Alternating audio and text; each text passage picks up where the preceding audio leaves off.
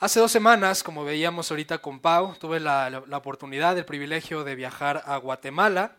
Eh, tuvimos la, la, oportunidad de poder servir a poco más de 300 jóvenes y yo quiero que veamos o que vean ustedes cómo fue que iniciamos ese viaje. Iniciamos todos muy sonrientes, muy bañaditos, perfumados, pero las cosas serían distintas tan solo cinco días después. Cinco días después, pueden ver la imagen cómo fue que terminamos todos ya estábamos completamente exhaustos, pero más allá del cansancio natural, al terminar fue asombroso ver lo que Dios estaba haciendo y está haciendo en Buena Vista. En muchas personas y en muchas familias ahora su prioridad de vida es distinta. La mayoría de los pequeños comienzan a trabajar desde los 5 años, recorren cerca de 45 minutos, una hora para desplazarse a trabajar. Las mujeres no tienen otra alternativa más que trabajar, casarse jóvenes, los hombres también, trabajar, casarse jóvenes, y su única distracción es juntarse los fines de semana y beber con sus amigos. Ahora, en Buenavista, las cosas, gracias a Dios, han cambiado poco a poco.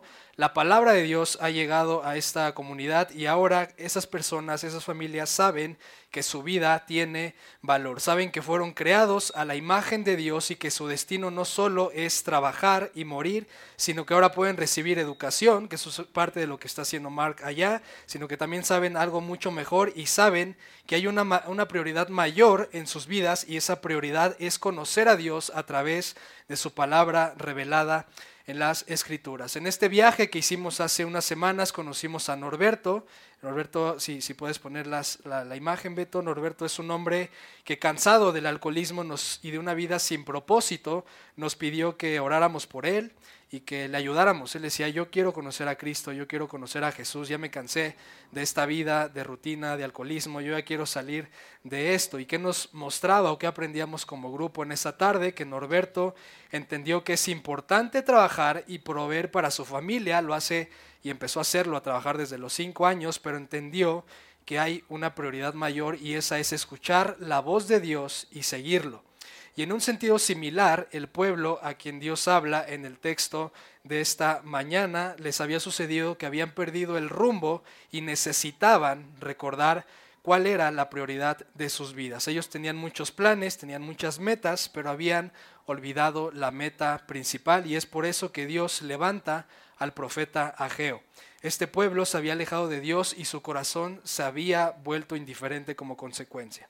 El punto principal de este sermón es que Dios quiere que veamos que apartados de Él nuestro corazón solamente se vuelve indiferente y olvida que fuimos creados para su gloria y para su plan glorioso de redención. El libro de Ageo, si quieres anotarlo, se conforma de cuatro mensajes de parte de Dios. Algunos van con connotación de arrepentimiento, otros de promesas, otros de bendiciones. En esta mañana únicamente vamos a ver los dos primeros mensajes de Ageo que Dios da al pueblo y mi deseo es que para cada uno de ustedes estos mensajes traigan fortaleza y traigan ánimo a su corazón. Así que preparémonos para escuchar su voz. Los puntos de este sermón es en primer lugar el primer mensaje del rey, la primera profecía y el segundo punto es el segundo mensaje del rey o la segunda profecía que Dios da a través del profeta Ageo. Así que por favor vamos a nuestras Biblias y vayamos al primer punto que es primer mensaje del rey, versículo 1. Comienza diciendo la palabra de Dios, el año segundo del rey Darío, en el mes sexto, el día primero del mes. Ahora bien, la fecha dada al inicio no es relleno de parte de Dios, va a ser importante y lo vamos a ver al finalizar los últimos mensajes, los últimos, el mensaje 3 y la profecía 4 de parte de Dios.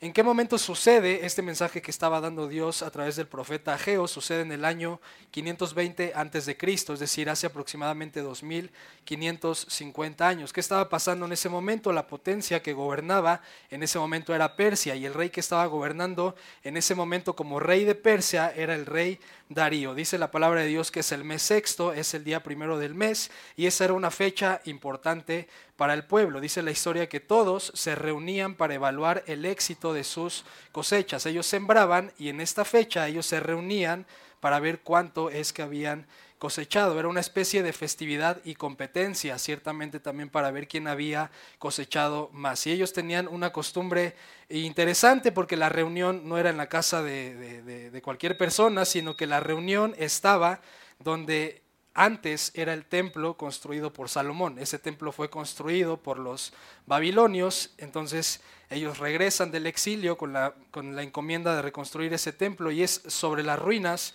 de ese templo que se reunían a hacer esta celebración. Es decir, sus competencias de ver quién había cosechado más eran sobre donde tenían que estar reconstruyendo el templo. Recuerden nuevamente que hasta ese momento el templo estaba en ruinas. En ese momento no había templo porque había sido destruido por el, por el reino anterior, por el imperio anterior que era el reino de Babilonia. Ellos habían regresado a Jerusalén con la orden de reconstruirlo y esa era la indicación de parte de Dios, pero vemos que con el pasar del tiempo ellos siguieron otros planes y no siguieron los planes de Dios. ¿Qué nos dice nuevamente el texto? Versículo 1, el año segundo del rey Darío, en el mes sexto, el día primero del mes, vino la palabra del Señor por medio del profeta Ageo a Zorobabel. Y mucha atención con estos nombres, porque van a ser importantes. Y aquí habla que eh, nos dice Dios que en primer lugar habla a Zorobabel, hijo de Salatiel, gobernador de Judá. Esto es importante. Zorobabel era gobernador de Judá. ¿Quién más habla esta profecía? Al sumo sacerdote Josué, hijo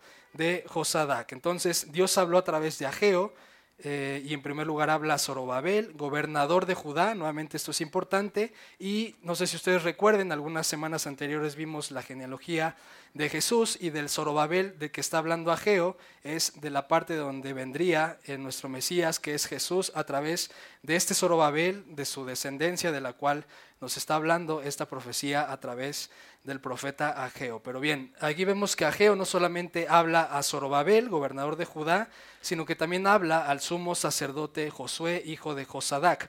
Eso significa que el liderazgo en ese, en ese momento lo tenía no solamente Zorobabel, sino que lo compartía con Josué. Zorobabel se encargaba de los asuntos civiles, mientras que Josué atendía los temas religiosos. Cuando Dios habló a través del profeta Ageo, estaban todo este poder, el poder civil, el poder religioso, eh, representado por Zorobabel y representado por Josué. Y yo quisiera, y yo quiero que imaginen esa escena, todo era celebración, estaban viendo a ver quién había cosechado más y estaban sobre las ruinas del templo de Dios como si nada pasara cuando en realidad todo estaba pasando, era grave lo que estaba pasando. El propósito por el cual ellos habían regresado era simple y la indicación de parte de Dios era regresen para reconstruir el templo. Habían pasado años y evidentemente no lo estaban haciendo. ¿Qué estaban haciendo? Estaban de fiesta comparando a ver quién había cosechado más. Estaban pensando solamente en sus propios planes, pensando cómo hacer para cosechar y, más el siguiente año. Es decir, había total indiferencia hacia Dios y su orden de reconstruir el templo. Y aquí yo quisiera decir lo siguiente, este pueblo no es distinto a muchos de nosotros. La mayoría aquí jamás diríamos que Dios no es importante para nosotros, pero la pregunta es, ¿de verdad su palabra es importante en nuestras vidas cada día? Esa es, esa es la reflexión y el punto que yo quisiera que nosotros pensemos. Nosotros sabemos, por ejemplo, que los esposos eh, Dios quiere que los esposos amen y disipulen a sus esposas, que las esposas respeten y valoren a sus esposos, que los jóvenes vivan vidas santas y no vidas dobles, que como iglesia seamos columna y baluarte de la verdad. Sabemos estas y muchas otras cosas, pero temo que nuestro día a día no lo vivimos o lo olvidamos constantemente. Uno de los mayores peligros como cristianos que tenemos es escuchar la voz de Dios a través de su palabra y que no haya cambios en nuestra vida. Algo similar estaba pasando con el pueblo. Ellos sabían, habían escuchado la voz de Dios, habían escuchado la orden de parte de Dios y no había pasado absolutamente nada en sus vidas. Dios les había mandado que reedificaran el templo y estaban haciendo todo excepto reconstruir el templo. Por esa razón es que el día de su fiesta, el día de su celebración, Dios levanta al profeta Ageo, en donde aparentemente para ellos todo estaba bien, hasta que se levanta Ageo y profetiza. Versículo 2. Imaginen esa escena, está la fiesta, se levanta Geo y dice a Geo, así dice el Señor de los ejércitos. Este pueblo dice, no ha llegado el tiempo, el tiempo de, que la casa del Señor sea reedificada. Y nuevamente esto que estaba pasando era serio, Dios había dado una orden y parecía que no les importaba a ellos en lo más mínimo. Dios muchas veces se refería a ellos como mi pueblo, pero vemos aquí que en este versículo Dios no dice mi pueblo, Dios dice este pueblo. Y eso habla del desagrado que Dios tenía ante su indiferencia y ante su desobediencia. Y con esto, eh, eh, quiero que veamos que no, no es que el pueblo no quisiera que hubiera un templo. ¿Por qué? Porque el templo representaba la presencia de Dios morando en medio de ellos y desde luego que ellos querían la presencia de Dios morando en sus vidas. El problema es que desde su perspectiva, desde su entendimiento, ellos decían, aún no es el tiempo de reconstruirlo. Ellos, o sea, ellos eran quienes estaban dictando los tiempos a Dios. Ellos decían, aún no es tiempo, Señor, de obedecerte. Y yo quiero que pienses en esta, en esta frase, seguramente la has escuchado en algunas ocasiones y déjame darte algún, eh, un ejemplo muy práctico. En las escrituras sabemos y hemos visto acerca del perdón. Es importante entender el perdón para que nosotros entendamos el Evangelio. ¿Por qué? Porque Dios perdonó nuestros pecados, ahora nosotros podemos llamarle Padre. Y de la misma manera, y esto es lo interesante, en que nosotros hemos pecado contra Dios, otros han pecado contra nosotros y el mandato para nosotros es exactamente el mismo. Tenemos que perdonar así como Dios nos perdonó a nosotros y no es una sugerencia, es una orden de parte de Dios. ¿Dónde lo vemos? Lo vemos en Efesios, donde dice, sean más bien amables unos con otros, misericordiosos, y que dice donde está subrayado, perdonándose unos a otros, así como también Dios los perdonó en Cristo. Colosenses nos dice, soportense unos a otros y perdónense unos a otros. Si alguien tiene queja contra otro, como Cristo lo perdonó, así también háganlo ustedes. La orden es clara, la orden de perdonar a los demás de parte de Dios es evidente. El mandato que Dios nos da para perdonar es claro y si no lo hacemos no es porque no podamos perdonar, sino porque no queremos perdonar. Es algo similar a lo que pasaba con este pueblo que habían escuchado la indicación de Dios, pero había total indiferencia y total eh, desobediencia de parte, de parte de ellos. Y al igual que ellos, sobre espiritualizamos cuando no queremos obedecer a Dios. Buscamos que nuestra desobediencia no se vea mal y buscamos excusas. ¿Cuál era la excusa de este pueblo? Ellos decían, mira, estamos muy ocupados, no es el tiempo todavía de reconstruir el templo. Y ahora, antes de avanzar, amigos, iglesia, antes de avanzar en el texto, déjenme explicarles esto que es un poquito en apología, en defensa, en defensa del pueblo. Vamos a ponernos un poquito en sus zapatos. Ellos decían, no era el tiempo de construir el templo. ¿Por qué ellos decían que no era el tiempo? Porque ellos estaban conquistados por Persia. Entonces Persia estaba en una, eh, en una lucha por conquistar a más naciones y ellos estaban pensando, planeando atacar a Egipto. Entonces, si ellos se iban a guerra con Egipto, eh, eh, iban a ser convocados todo el pueblo judío para que fueran a pelear con los egipcios. Entonces, ellos decían, pues si vamos a ir a pelear con los egipcios, pues no hay quien hay quien construya el templo. O sea, no podemos ahorita construir el templo porque tal vez vayamos a pelear contra Egipto. Entonces, el argumento que ellos tenían tiene sentido. Yo pudiera pensar que sí, pero tampoco vayamos tan rápido. ¿Por qué? Porque si la guerra sucedía o no sucedía no dependía de Persia, no dependía de Egipto, sino que dependía de Dios. Ellos debían haber sabido que Dios es soberano y que Dios es quien controla todas las cosas y no nosotros. ¿Por qué? Porque nuestra vida no depende de las circunstancias, sino que depende únicamente de nuestro Dios que es bueno, es soberano y tiene control sobre todo lo que sucede a nuestro alrededor. Dios había dado una orden, reconstruir el templo, y ellos solamente tenían que obedecerla, no tenían que negociar con Dios si querían o no querían hacerlo. Ellos debían haber sabido que la desobediencia es algo grave delante de Dios. El más claro ejemplo es Saúl. Saúl desobedece a Dios y qué fue lo que se le dijo a Saúl en, en el libro de Samuel capítulo 15, se complace el Señor tanto en holocaustos y sacrificios como en la obediencia a la voz del Señor? Entiende, el obedecer es mejor que un sacrificio y el prestar atención que la grasa de los carneros. Dios había dado una orden, reconstruir el templo, pero ellos decían, no, Señor, todavía no es tiempo de, reconstruir el templo. Entonces, ¿cuál es la respuesta que Dios da a este pueblo y a ese argumento de que no era el tiempo? Versículo 3. Entonces, vino la palabra del Señor por medio del profeta Ageo. Versículo, versículo 4. ¿Es acaso tiempo? Y atención con esta pregunta que Dios les hace a ellos. ¿Es acaso entonces tiempo para que ustedes habiten en sus casas artesonadas mientras esta casa está desolada?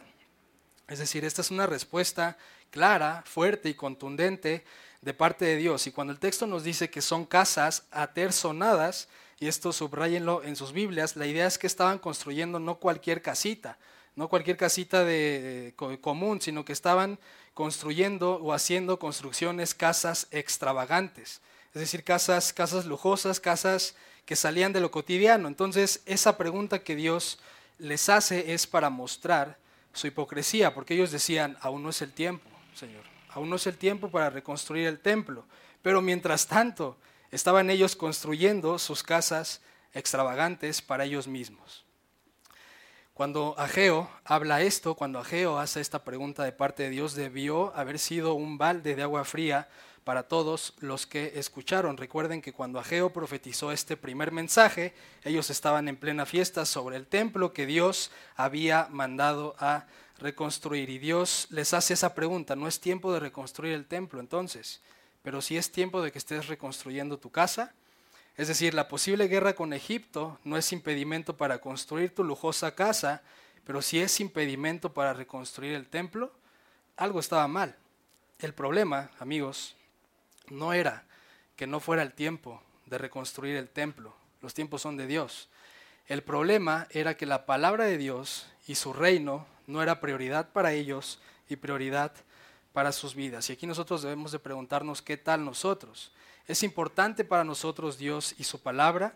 Y más allá de eso, si es importante o no, yo creo que todos responderíamos que sí, pero ¿qué tal a la pregunta si es importante para ti obedecer la palabra de Dios?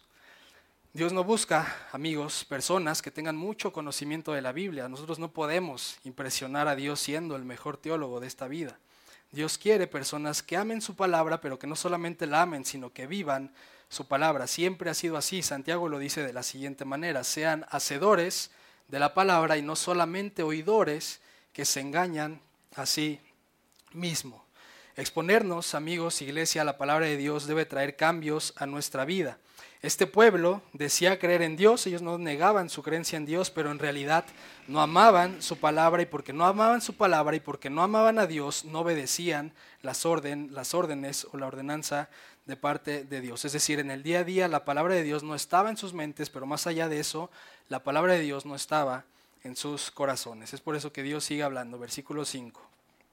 Ahora pues, así dice el Señor de los ejércitos, consideren bien sus caminos, consideren bien sus caminos. La advertencia de Dios es clara, debes hacer una pausa y examinarte tu vida, examinar tu corazón. Y esta, esta indicación, consideren sus caminos, Dios la volvería a hacer tan solo dos versículos después. Y eso no solamente es una advertencia para el pueblo, sino que es una advertencia también para nosotros en esta mañana. Nosotros podemos creer que somos cristianos, pero la realidad puede ser totalmente muy distinta o totalmente contraria. ¿Por qué? Porque el cristiano o la cristiana no, no se es cristiano porque se hizo una oración para recibir a Cristo porque su familia es cristiana. El cristiano es quien ha ido a Cristo en arrepentimiento y fe y vive el Evangelio cada día de su vida hasta que su rey regrese o vaya a él después de la muerte. Iglesia, Dios quiere que examinemos nuestra fe. Nosotros sabemos que la salvación no se puede perder, pero no podemos perder algo que nunca hemos tenido. Si nosotros no pensamos como Cristo, si nosotros no hablamos como Cristo, si nosotros no deseamos lo que Cristo desea, si nuestro carácter no es parecido al de Cristo, si no vivimos como Cristo vivió, lo más probable es que Cristo no viva en nosotros. Es por eso que Dios hace la invitación y nos la hace también a nosotros en esta mañana, no solamente al pueblo, de que examinemos continuamente nuestro caminar y nuestra fe. ¿Cómo podemos hacerlo? Podemos preguntar a personas que sean más maduras que nosotros. Pregunta a tu esposo, pregunta a tu esposa, pregunta a tus hijos, pregunta a tus papás. Oye, ¿ves a Cristo creciendo cada vez más en mí? ¿Ves a Cristo cada vez más en mi carácter? Y si la respuesta es negativa, es momento, amigos, de replantearse, hacer una pausa y replantearse el camino. Examinarnos es algo que es bíblico, es algo que viene de parte de Dios. Segunda de Corintios 13, Pablo habla acerca de este tema. Él dice, le hablaba a la iglesia de Corinto diciendo, pónganse a prueba para ver si están en la fe. Examínense a, mí, a sí mismos o no, o no se reconocen a ustedes mismos de que Jesucristo está en ustedes, a menos de que en verdad no pasen la prueba. Dios les estaba diciendo exactamente a los corintios lo mismo que estaba diciendo al pueblo de Ageo, examinen su fe. Versículo 6. Siembran mucho, pero recogen poco. Comen, pero no hay suficiente para que se sacien. Beben, pero no hay suficiente para que se embriaguen. Se visten, pero nadie se calienta. Es decir, este pueblo se esforzaba realmente por salir adelante, trabajaban, eh, eran diligentes, pero no tenían buenos resultados. La idea es que ponían todas sus fuerzas, toda su energía para vivir vidas bien, pero pasaba algo que su corazón no se sentía saciado y eso nos habla acerca de una realidad. Podemos tener todo el mundo a nuestros pies, pero si no estamos a los pies de Jesús, nada ni nadie va a poder satisfacer nuestro corazón. No va a ser una pareja sentimental, no va a ser un novio, una novia, no va a ser un mejor empleo, no va a ser la siguiente fiesta, no va a ser que tu esposo, tu esposa, tus hijos, tu papá, tu jefe cambien, no va a ser que tu economía mejore, que tu salud mejore, no va, eso nada de eso va a poder satisfacer y traer paz a tu corazón. Si tu corazón no está satisfecho en Dios ahora, nunca lo estará con nada, porque ninguna de las cosas creadas fueron hechas para satisfacer completamente nuestros corazones, sino solamente Dios. Juan lo dice de la siguiente manera, no amen al mundo ni las cosas que están en el mundo, y eso incluye todo, hasta cosas buenas, tu familia, tu esposo, tu esposa, tus hijos. Si alguien ama al mundo, el amor del Padre no está en él, porque todo lo que hay en el mundo, la pasión de la carne, la pasión de los ojos y la arrogancia de la vida no proviene del Padre, sino proviene del mundo. Y sabes algo, dice Dios, el mundo pasa y también sus pasiones, pero el que hace la voluntad de Dios permanece para siempre. El problema del pueblo no era falta de esfuerzo, ellos realmente se esforzaban para que les fuera bien. El problema de este pueblo era la falta del propósito, del por qué hacían lo que hacían. No había ningún propósito en todo lo que hacían. Es por eso que había impotencia en sus corazones. Nuevamente dice el versículo 6. Siembran mucho, pero recogen poco comen, pero no hay suficiente para que se sacien, beben, pero no hay suficiente para que se embriaguen, se visten, pero nadie se calienta, y el que recibe salario, recibe salario en bolsa rota. Y ahí el ejemplo que les da Dios es, eh, es, es irónico, porque imagina tú trabajas todo el año, estás esperando el aguinaldo y el día que vas a cobrar tu aguinaldo traes la bolsa rota, vas, lo cobras y lo pierdes, que vas a sentir, vas a sentir impotencia, vas a sentir frustración, porque eso era lo que te motivaba a pararte cuando no querías levantarte, llega, llega el día de la paga y lo pierdes todo. Entonces, todo por lo que trabajaste duro lo vas, lo pierdes de una forma absurda y era lo que estaba pasando con este pueblo. Se esforzaban, sin embargo no se sentían satisfechos. Y eso nos muestra una cosa, ninguno de nosotros estamos aquí meramente para cumplir nuestras metas, nuestros sueños y nuestras ambiciones. Y no, es que esté mal eso, sino no solamente ese es el fin, sino que estamos aquí con un fin y ese fin es vivir para la gloria de Dios. Isaías 43, nos dice que fuimos creados para la gloria de Dios y eso debe de animarnos en distintos escenarios en nuestra vida. Por ejemplo, si aún tú no te casas, eso no impide que tú vivas para la gloria de Dios. Si tu enfermedad no mejora, eso no impide que vivas para la gloria de Dios. El lugar donde vives no impide que vivas para la gloria de Dios. Tu edad, tu estatus social tampoco impide que vivas para la gloria de Dios. Es decir, no hay ninguna cosa en tu vida, ninguna circunstancia que impida que vivas para la gloria de Dios, excepto una cosa. Y esa cosa es que tú no quieras vivir para la gloria de Dios. Y ahora la pregunta que tenemos que hacernos es, ¿vivimos para la gloria de Dios solamente de palabra o es algo que se demuestra día a día con nuestros hechos. Es por eso que Dios llama al pueblo a examinar verdaderamente su fe práctica, no la manera en que ellos lo confesaban, sino su vivir en el día a día. Versículo 7 nuevamente les dice el Señor, así dice el Señor de los ejércitos, consideren bien sus caminos. Es decir, Dios quiere que examinemos nuestras vidas y mucha atención con el siguiente, con ese, con el siguiente versículo, porque Dios les va a recordar al pueblo qué es lo que quiere que hagan, y no solamente qué es lo que quiere que hagan, sino por qué quiere que lo hagan. ¿Cuáles son las indicaciones que da Dios? Versículo 8. Suban al monte, traigan madera y reedifiquen el templo, para que me agrade de él y, que dice en las, en las letrillas, en subrayado, y yo sea glorificado, dice el Señor. De nuevo, Dios nos ayuda a ver que fuera de vivir para su gloria estamos lejos de tener una vida con propósito. Y la, y la fórmula que Dios da a este pueblo es muy sencilla. Primer paso, dice el texto, deben de subir al monte. Segundo paso, deben de traer madera. Y tercer paso, deben de reedificar el templo.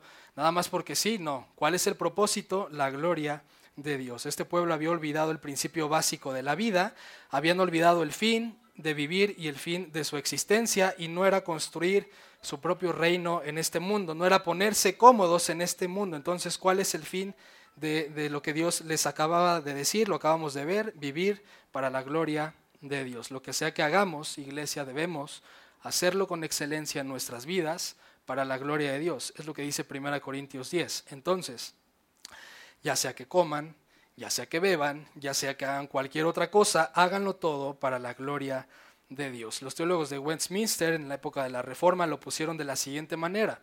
Ellos preguntaban cuál es el fin principal del hombre y como respuesta es el fin principal del hombre es el de glorificar a Dios y gozar de Él para siempre.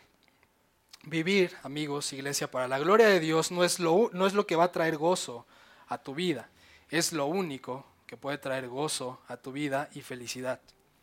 En alguna ocasión preguntaron a un grupo de creyentes qué pensaban, qué se venía a su mente cuando escuchaban eh, la palabra santidad y muchas veces se asocia con pureza, con perfección, con limpieza, muchas cosas así, pero nadie asociaba la santidad con la palabra felicidad. Eso que nos muestra que todo el mundo quiere ser feliz, pero quieren felicidad sin Dios. Y si nosotros queremos ser felices, el camino que nos dice Dios para que vivas una vida feliz es que tú vivas para la gloria de Dios. Puedes tener todos los bienes materiales de este mundo, no te puede hacer falta nada, pero si no tienes a Cristo, no tienes absolutamente nada, porque ¿qué va a pasar? Va a haber frustración.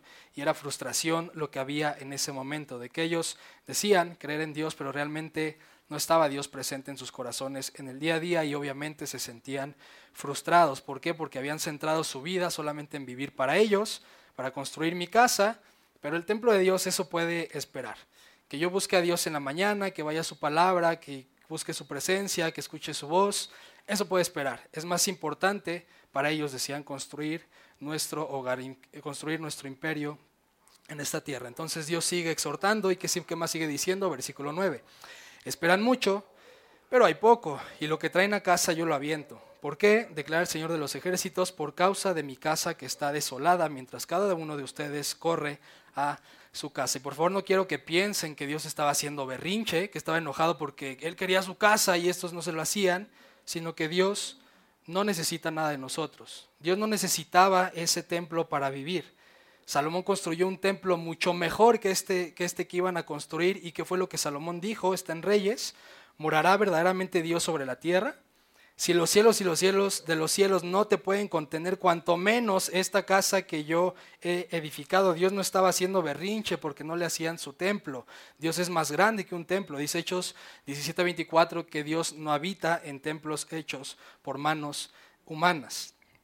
Y el punto es el siguiente, amigos. Dios no está molesto porque no hacían el templo y Él lo necesitaba para vivir.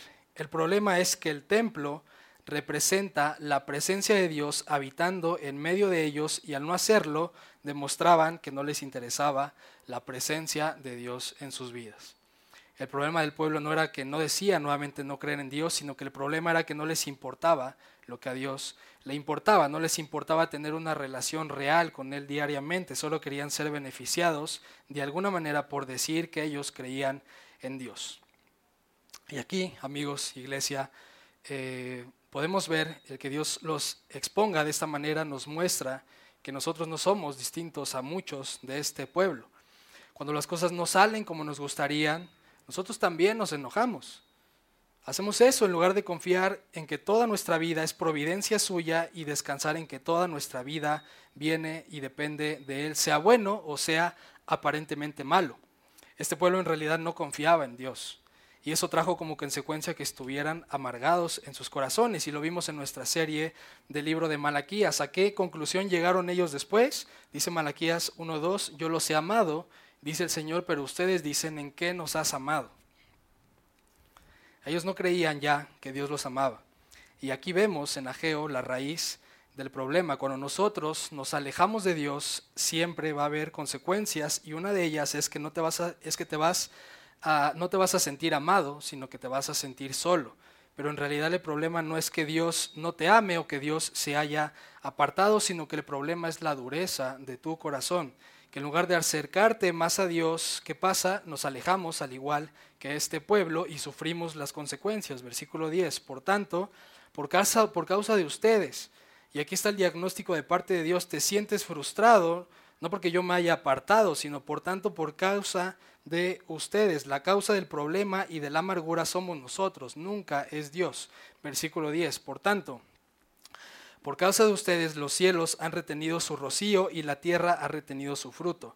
Llamé a la sequía sobre la tierra, sobre los montes, sobre el trigo, sobre el vino nuevo, sobre el aceite, sobre lo que produce la tierra, sobre los hombres, sobre el ganado y sobre todo el trabajo sus manos, es decir, su esfuerzo no, no prosperaba. Y aquí el profeta hace un juego de palabras muy interesante, porque en el versículo 9 habla acerca de que su casa está desolada. Subraya, eh, anota esa, esa palabra, porque en el versículo 11 Dios utiliza la palabra sequía, la sequía que él había ordenado o mandado sobre todos ellos. Y la palabra desolada o sequía son prácticamente, suenan igual en el idioma original que es en el hebreo.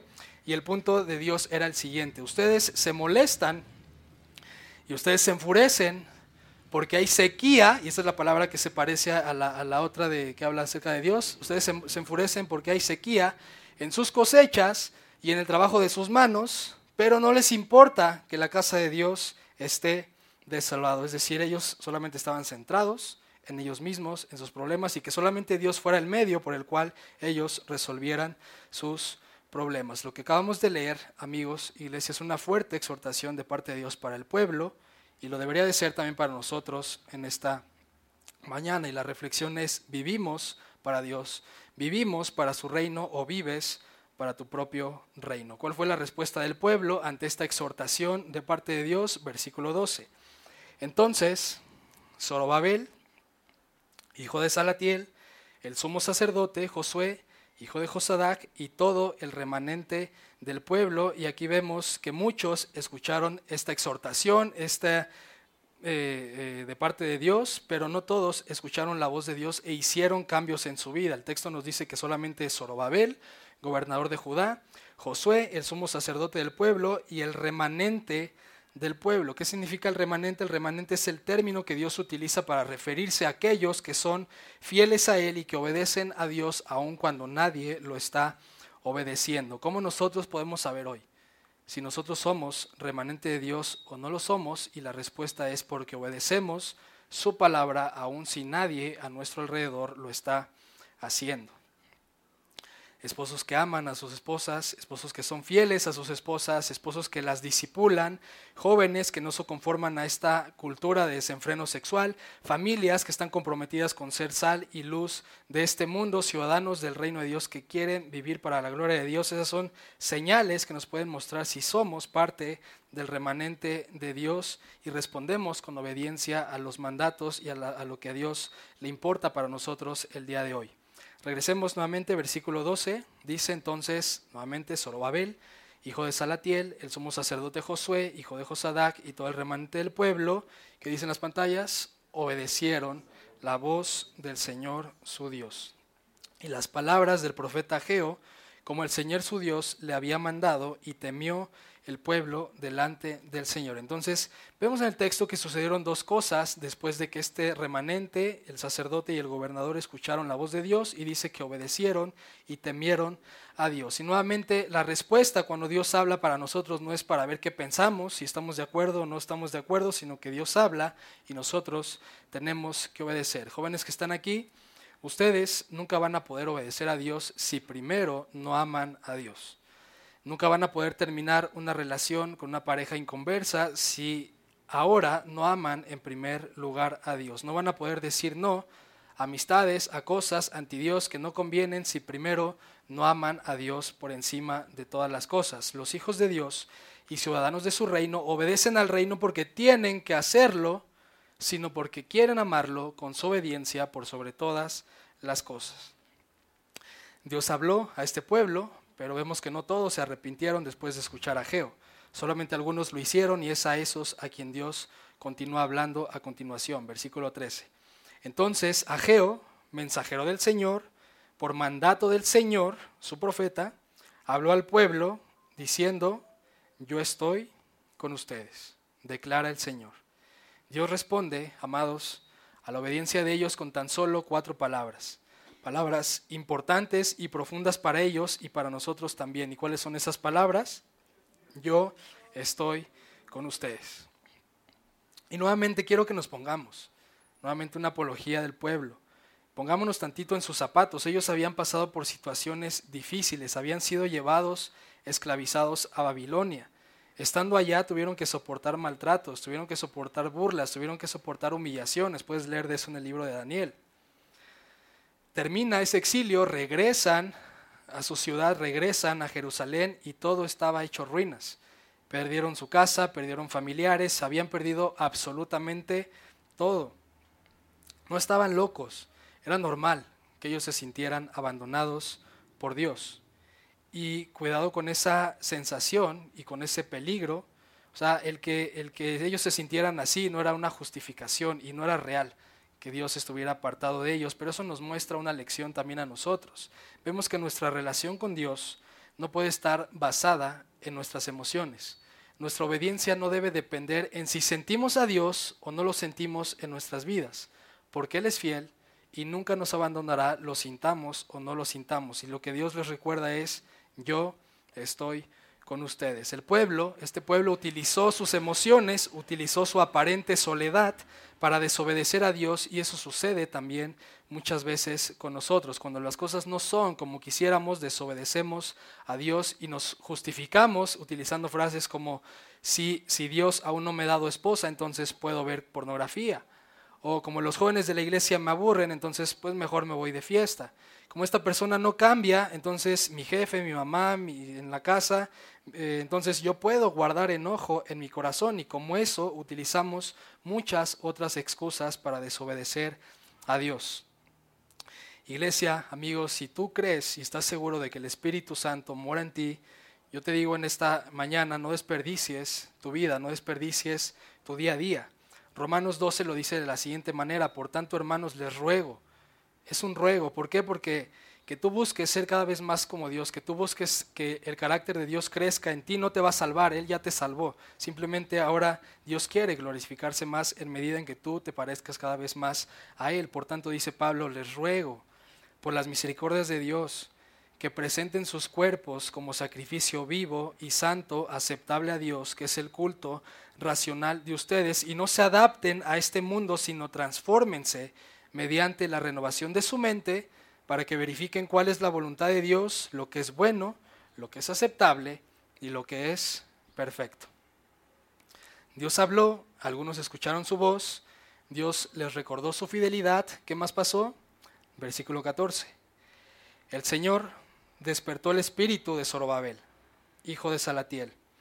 Despertó el espíritu del sumo sacerdote Josué, y despertó el espíritu de todo el remanente del pueblo. Y mucha atención porque la palabra el espíritu, despertó el espíritu, se repite tres veces. Es decir, Dios habla, se despierta en Zorobabel, se despierta en Josué y se despierta en el remanente del pueblo de Dios. ¿Qué significa eso? Para poder escuchar la voz Jesús dijo, mis ovejas oyen mi voz y me siguen y me obedecen.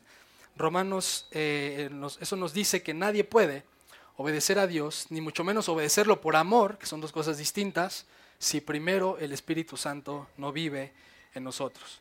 Pablo lo dice de la siguiente manera, la mente puesta en la carne es enemiga de Dios porque no se sujeta a la ley de Dios, pues ni siquiera puede hacerlo. ¿Qué más nos sigue diciendo el texto? Versículos 14 y 15. Así que vinieron y comenzaron porque Dios comenzó, despertó su espíritu en ellos, vinieron, comenzaron la obra en la casa del Señor de los ejércitos, su Dios, el día 24 del mes sexto en el año segundo del rey Darío. Y anoten esto en, en, sus Biblias, aquí está hablando acerca de Dios, nos está dando Dios nuevamente esta fecha y esta fecha no está aquí de relleno, sino desde la primer profecía, cuando Dios los exhorta, hasta este momento cuando ellos se activan, se ponen las pilas, como decimos, y empiezan a construir el templo. Habían pasado tan solo 23 días. Los que escucharon la voz, ¿qué pasó? Se arrepintieron cambiaron, hicieron cambios, hicieron ajustes en su vida y los que no simplemente siguieron su vida sin Dios, cada vez más endurecidos en sus corazones, creyendo que Dios los había abandonado. Es así como llegamos al segundo mensaje del rey, versículos del 1 al 9 a partir del capítulo 2. Entonces dice el versículo 1.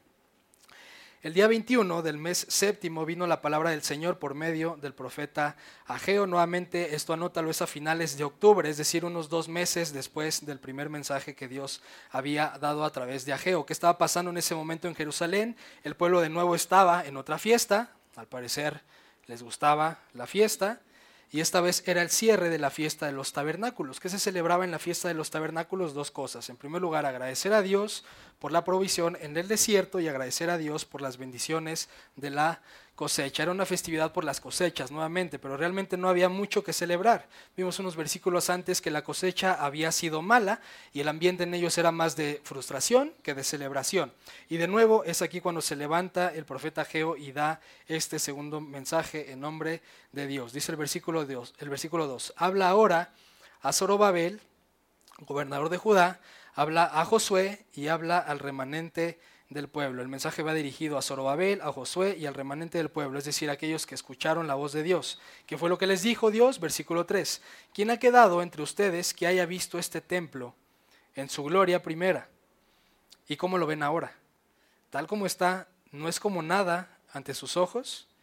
Y aquí Dios, amigos, quiere mostrarles algo muy importante a estos hombres y al remanente, porque la gloria primera habla acerca del primer templo glorioso construido por Salomón unos años antes, y ese templo, que era glorioso, ahora esa gloria no había nada. Ese templo estaba completamente destruido, entonces ellos veían ese templo glorioso hecho pedazos y se desanimaban. Ellos pensaban en, que no tenía sentido construir algo que no luciría algo igual al anterior templo. Ellos pensaban, no tiene caso, Señor. No tiene caso reconstruirlo, no tenemos el material para que quede igual, no va a quedar igual de bonito. No tiene caso construirlo. Además, si nos vamos a, a la guerra, es más, ni siquiera puede que ni siquiera sea el momento. Y aquí, amigos, nosotros tenemos que aprender algo muy importante. Lo más valioso del templo no es que su esplendor físico y todo, no es el esplendor físico y todo el material precioso y valioso con el que fue construido. Lo más valioso del templo era la presencia de Dios habitando ahí. Y eso es lo mismo para nosotros hoy. No importa si nuestro edificio es el más bonito o no lo es.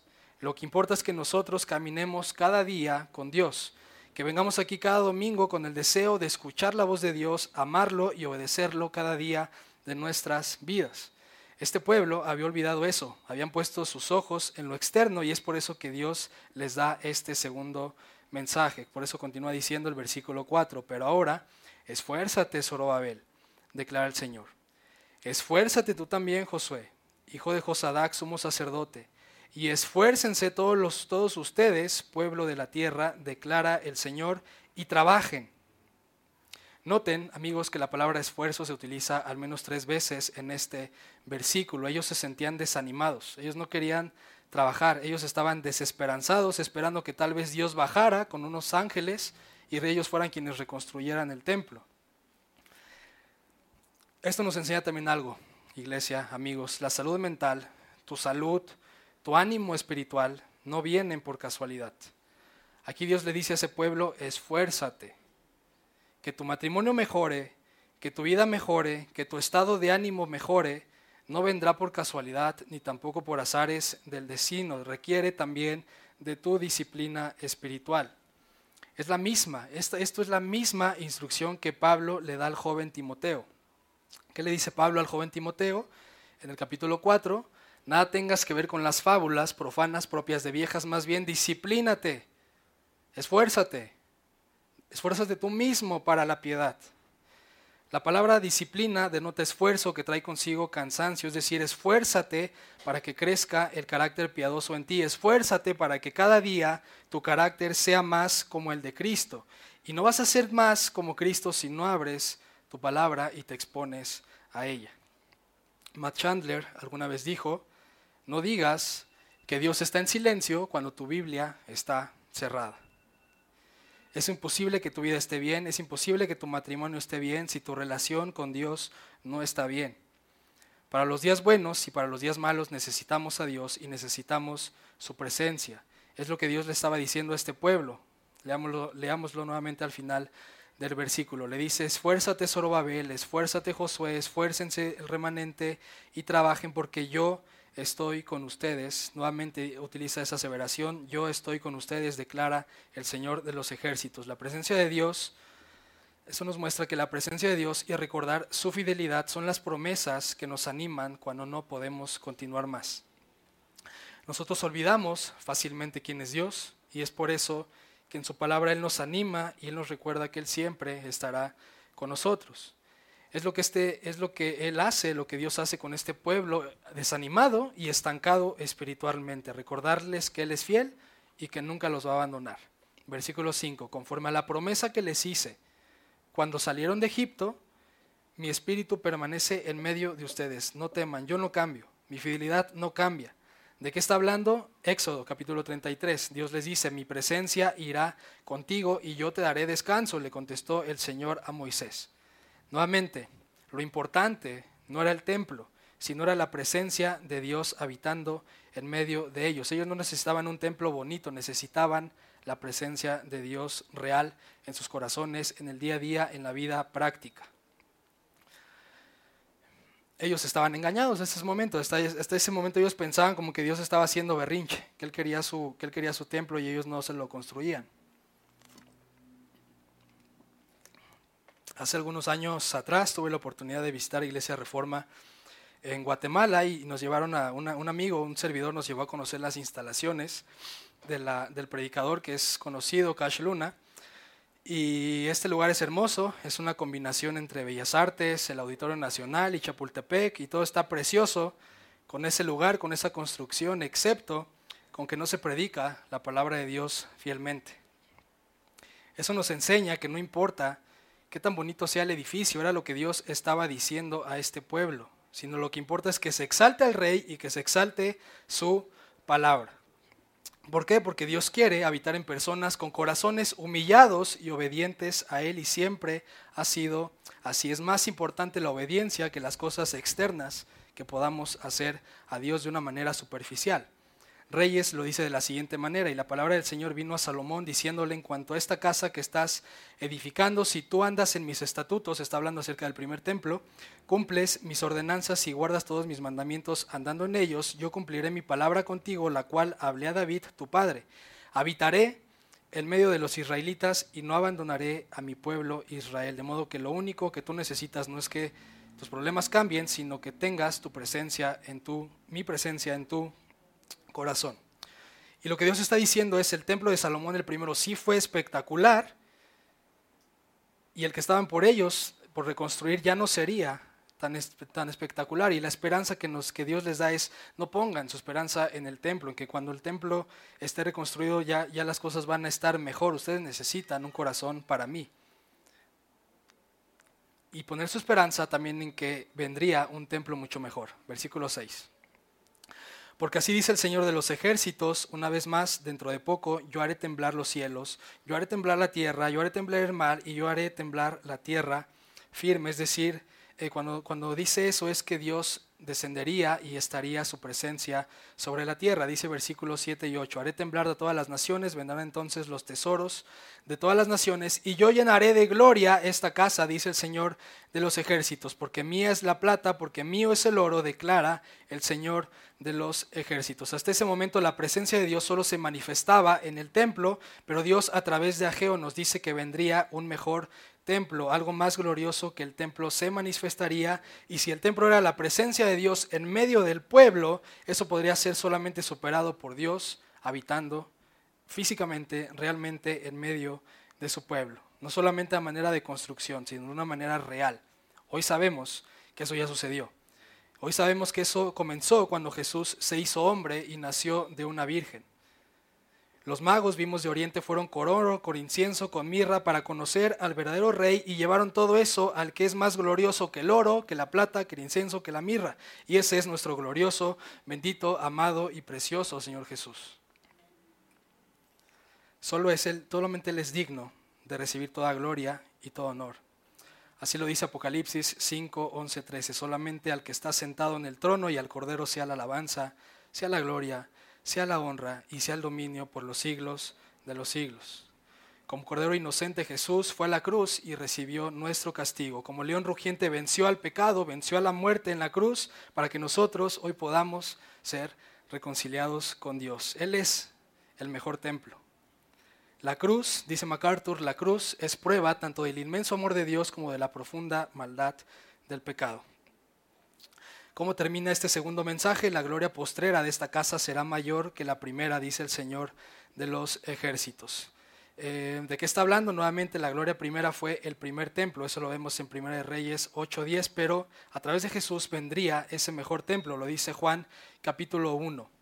El verbo se hizo carne y habitó entre nosotros y vimos su gloria, gloria como del unigénito del Padre, lleno de gracia y de verdad. Cuando habla acerca de que habitó entre nosotros, habla de que hizo tabernáculo, nuevamente ya no a través de un edificio, sino que él mismo, Jesús, era la plenitud de la presencia de Dios. ¿Cuál era el propósito de la visita eh, de Jesús? Nuevamente vemos en el versículo 9, la gloria postrera de esta casa será mayor que la primera, dice el Señor de los ejércitos, y en este lugar daré paz, declara el Señor de los ejércitos. Y aquí de la paz que está hablando no es solamente ausencia de problemas, porque si tú estás en Cristo puedes experimentar paz a través o en medio de los problemas. Pero más allá de eso, de la paz que está hablando, es la paz plena que nos daría este mejor templo que es Jesús. Es la paz de Dios que perdonaría nuestros pecados presentes, pasados y futuros y nos haría ciudadanos de su reino por el resto de la eternidad. Y ve cómo lo dice Apocalipsis 21 y con esto termino.